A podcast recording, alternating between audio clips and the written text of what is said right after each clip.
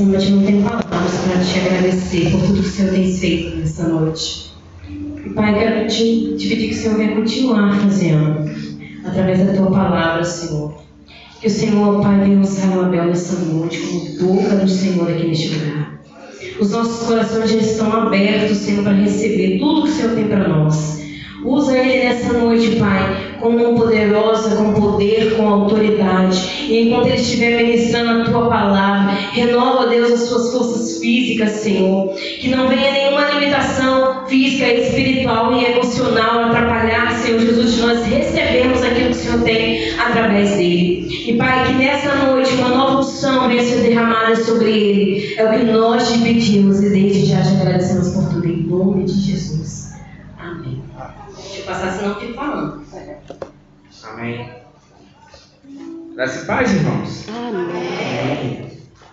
Quantos estão felizes nessa noite? Quantos sentiram essa presença gloriosa? Glória a Deus. Nós decidimos fazer tema dessa rede, dessa nossa primeira rede, um chamado alcançado. E eu já me deixou cansado. Foi correria. Mas abram suas Bíblias em Mateus, capítulo 11. Nós vamos ler a partir do versículo 28, que é esse chamado. E hoje eu estou bem é, emocionado de pregar essa palavra, bastante com temor tanto pela presença do Espírito Santo como uma presença de uma pessoa muito especial para mim. Além da minha esposa, minha filha, mas meu grande amigo Bruno, meu irmão. Já chamei ele várias vezes quando eu fui pregar e hoje, graças a Deus, ele está aqui conosco, está fazendo parte dessa família também.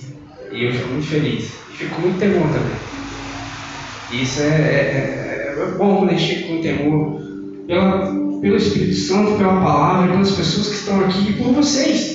Porque é, ministrar é uma coisa que tem que partir de Deus para a gente. E a gente é só uma ferramenta, a gente é só um canal, a qual o Espírito Santo fala através da minha boca. E apesar de mim, ele ainda continua falando, porque eu sou limitado. Eu sou um que, que sou o primeiro a estar aqui, estou cansado, sobrecarregado. Mas Mateus 11, capítulo Mateus capítulo 11, versículos 28, diz assim: Vinde a mim todos vocês que estão cansados e oprimidos, na minha versão, ou sobrecarregados, e eu vos aliviarei, aliviarei. Tomai sobre vós o meu jugo e aprendei de mim que sou manso e humilde de coração, e encontrarei descanso para as vossas almas porque meu jugo é suave e o meu fardo é leve. Amém? Pai, nós queremos te agradecer pela tua palavra linda aqui, que apesar de mim, Senhor, fale com a tua igreja, fale comigo.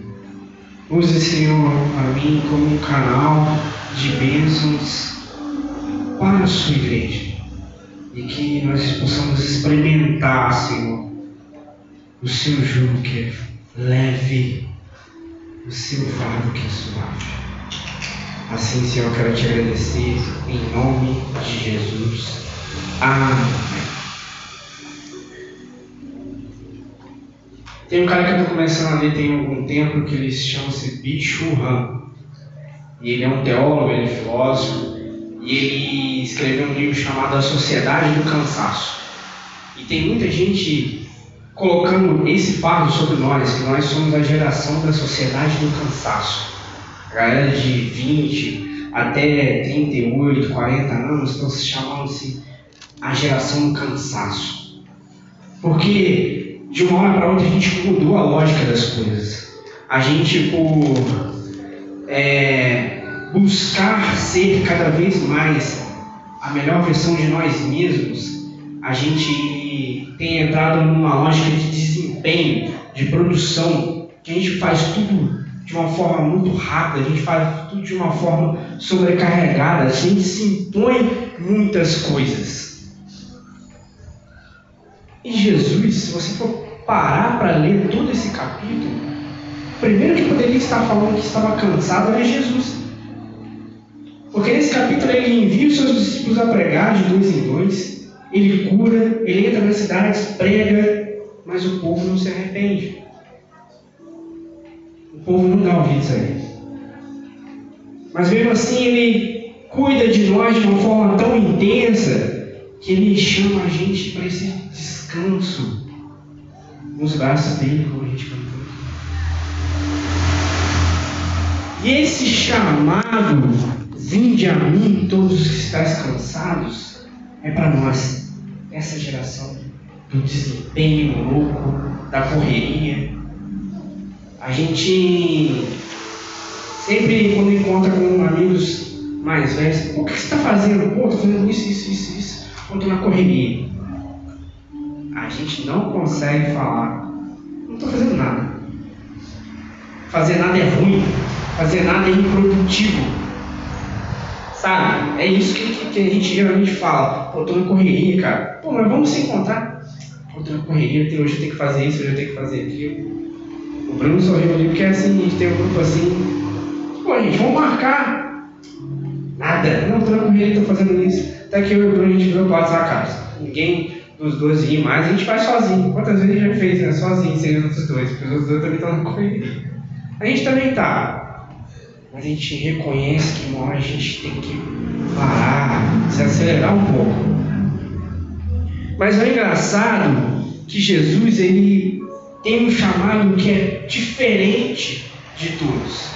Ele não chama para parar, ele chama para aprender dele. É engraçado, né? Como é que você vai descansar na correria, aprendendo? Mas é isso que Jesus faz, ele chama a gente para chamar cansado para trabalhar. Olha que louco. Jesus chama o cansado para trabalhar.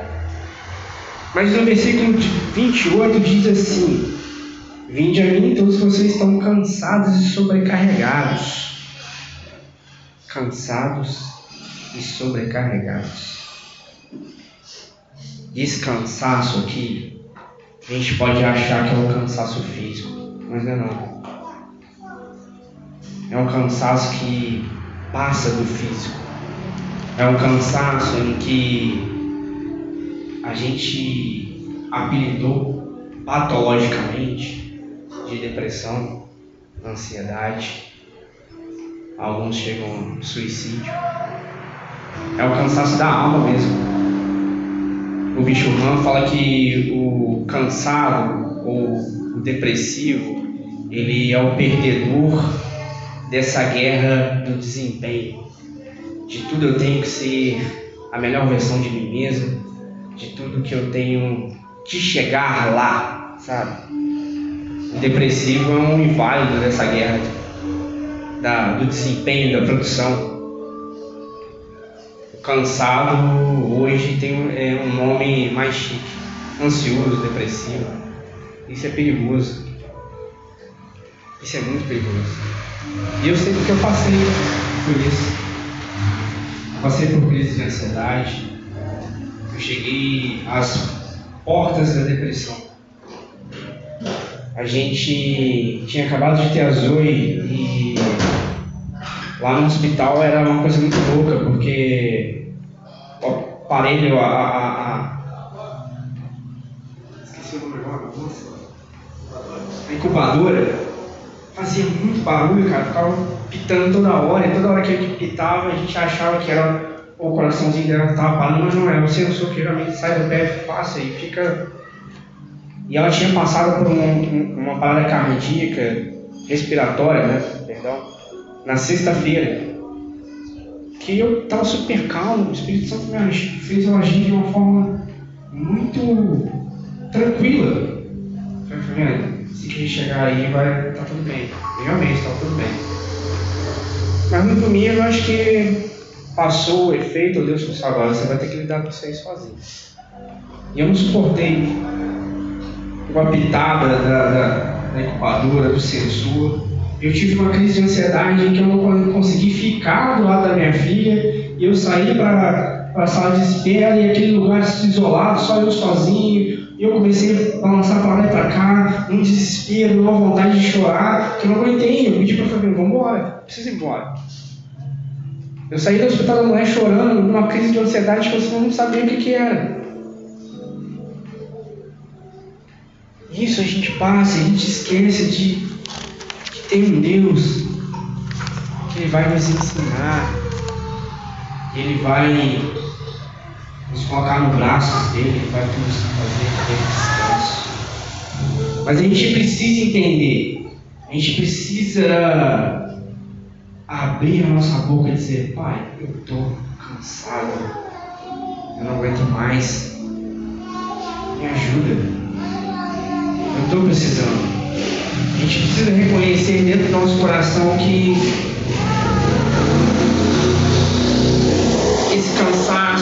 mais do que o físico. Limita muito mais do que eu só andar até lá e, e ter que parar, não. É um cansaço que oprime a gente de uma forma que a gente não consegue nem sair de casa. A gente não consegue nem sair do quarto. A gente não consegue parar e pensar o que, que eu preciso fazer agora. Esse é o tipo de cansaço que Jesus estava falando para aquele povo e para nós. Não é um simples cansaço, é uma opressão. É algo muito poderoso, é algo que nos espreme parado, sabe? Nos espreme ali de forma que a gente não consegue reagir. Esse, esse é o cansaço a qual Jesus está falando aqui de vinde a mim todos os estáis cansados. É esse cansaço, sabe? No versículo 29, ele diz assim: Tomai sobre vós o meu jugo e aprendei de mim que sou manso e humilde de coração. Jesus ele está dizendo aqui sobre uma peça de madeira que colocavam sobre o boi e um outro para poder os dois estarem no arado trabalhando. Sabe? Mas também é a forma que os rabinos da época diziam que era o ensino. Meu conjunto de ensino é leve. Não vou impor nada a vocês que seja pesado. E nessa palavra do jugo eu tento imaginar, porque eu sou um cara baixinho, né? Eu sempre imagino que se Jesus estiver do meu lado, com um jugo, eu nunca vou ficar com jugo nenhum, porque Jesus está aqui, a madeira está aqui, o que, que vai estar sobre mim? Nada. Por isso que é leve. Por isso que é gostoso entrar na presença de Jesus. Por isso que é bom estar na presença dele, porque ele te faz perceber que as coisas não são tão pesadas assim. Ele nos ajuda a carregar nossos fardos. Ele nos ensina. Porque o ensino aí de fora está dizendo para você assim: metas, objetivos, você precisa chegar lá. Você precisa passar, passar numa faculdade. Você precisa fazer um cursinho. Você precisa trabalhar X para ganhar X. Você precisa estar fazendo cursos constantemente, porque senão você pode perder sua vaga no seu emprego a todo momento. Mas eu te pergunto, cuida de você? Está comendo o quê? Estou falando para vocês não estudarem. Não estou falando para vocês não passarem numa faculdade. Não, não é isso que eu estou falando. Mas não se não ponham sobre si jugo pesado. Aprendam de mim, é o que Jesus fala. Aprendam de mim. Porque ele tem um ritmo totalmente diferente de fazer as coisas. Ele vai te ensinar a hora que você precisa prosseguir e na hora que você precisa parar. É isso que ele disse. Manso e humilde de coração. Que hoje a gente acha que manso é perdedor, é bobo. Não. Eu aprendi que manso é aquele que era selvagem, mas deixou se avançar. Ele usa a força dele da forma correta. Ele tem um equilíbrio. A gente acha que manso é bobo, que manso é perdedor. Não, manso é o cara que é super forte, mas ele aprendeu a colocar a força e o equilíbrio dele no lugar correto, nas coisas certas. E é isso que Jesus está chamando você a aprender. Seja manso. Você tem uma força que está dentro do seu coração que não existe. Você precisa aprender a controlar ela. E você precisa colocar essa força nas coisas certas. Eu vou citar um exemplo, mas assim, é, é, é, a pessoa vai saber que, que, que é ela, mas eu não, eu não vou falar. Eu tenho, conheço uma pessoa que, que, que é muito coração. Ele sempre se quis mais doar dele do que receber. E acho que hoje ele está aprendendo a, a, receber mais. Eu falei assim, essa pessoa no Evangelho, com essa força que ele tem de se doar, cara, vai ser perfeito. Vai ser uma pessoa que vai salvar tantas vidas. Vai saber se controlar, porque Deus vai ensinar ele só, agora você faz, agora você não faz. Eu tenho certeza que Deus vai trabalhar na vida dessa pessoa. E é isso que Jesus quer dizer que aprendam de mim. Sabe? Vocês precisam saber qual é a força que você tem, aonde você vai aplicar. Eu estava aqui no, no, no, no, ensaio e eu vi as pessoas se soltarem.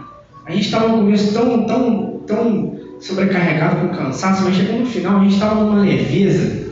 Cara, que eu vi o Juan cantando no ensaio aqui, contando aqui, eu falei assim, caraca, esse cara tá leve pra caramba. Nossa, tá demais, velho. Tá voando. E a gente precisa buscar isso, ser leve. Ser leve demais. Ser leve ao ponto de voar. É isso que Jesus está chamando a gente. Aprenda de sua nossa mente de coração. Quantos estão entendendo a palavra? A gente não está falando para parar. A gente não está falando para a gente se prostrar. Está falando sobre o ritmo. Falando sobre uma presença de Deus que faz a gente colocar força nas coisas certas. Esse cansaço que a gente sente, essa opressão, essa depressão, essa crise de ansiedade, o que você quiser chamar, ou o que você tem, como eu falei para vocês aqui, eu tenho crise de ansiedade, e Deus tem me controlado, Deus tem, tem, tem feito eu impor minhas forças nas coisas certas.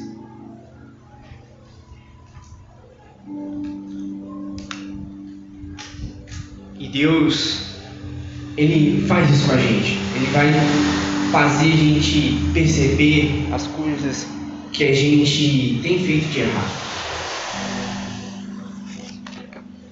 Mas o versículo 30 diz assim. Oh, perdão, 29 aí. E encontrei descansos para as vossas almas. Almas. Eu, por um tempo, eu achava que a gente era dividido assim em corpo, alma e espírito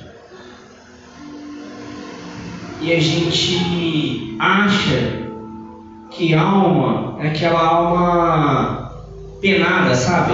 Desencarnada. Sabe? Que a gente só vai encontrar descanso depois que a gente morrer. Sabe? Às vezes eu ia nos cultos e quando as pessoas falavam essa palavra, sempre falavam assim: ó, aceita Jesus quando você morrer, você vai estar no descanso. Mas não é isso que Jesus está falando. A Bíblia diz em Gênesis 2,7 que Deus fez o homem do barro e soprou nele o Espírito. E a partir dali ele virou alma vivente. Alma vivente. Então, o Evangelho não é só para quando a gente morrer do céu.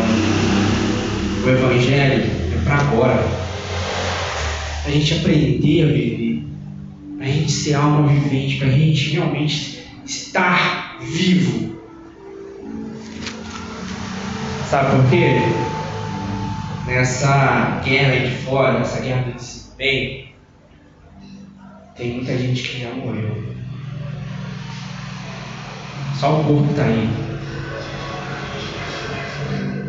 Mas Deus marcou uma promessa aqui para você viver. Amém?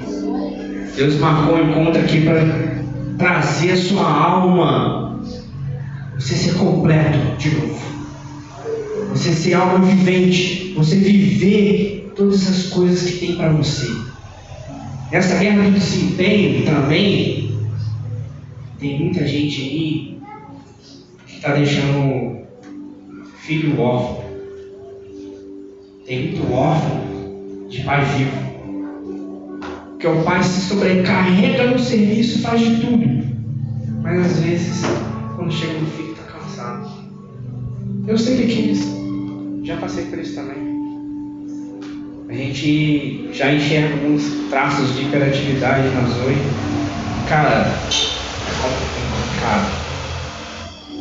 Mas a gente tem que aprender que quando Deus restaura nosso vigor, nossa alma vivente, a gente precisa encontrar tempo para aqueles que estão vivos ainda.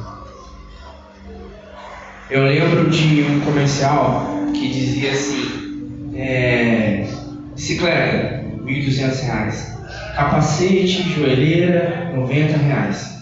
Seu filho andando primeira, pela primeira vez na bicicleta sem rodinhas, não tem preço.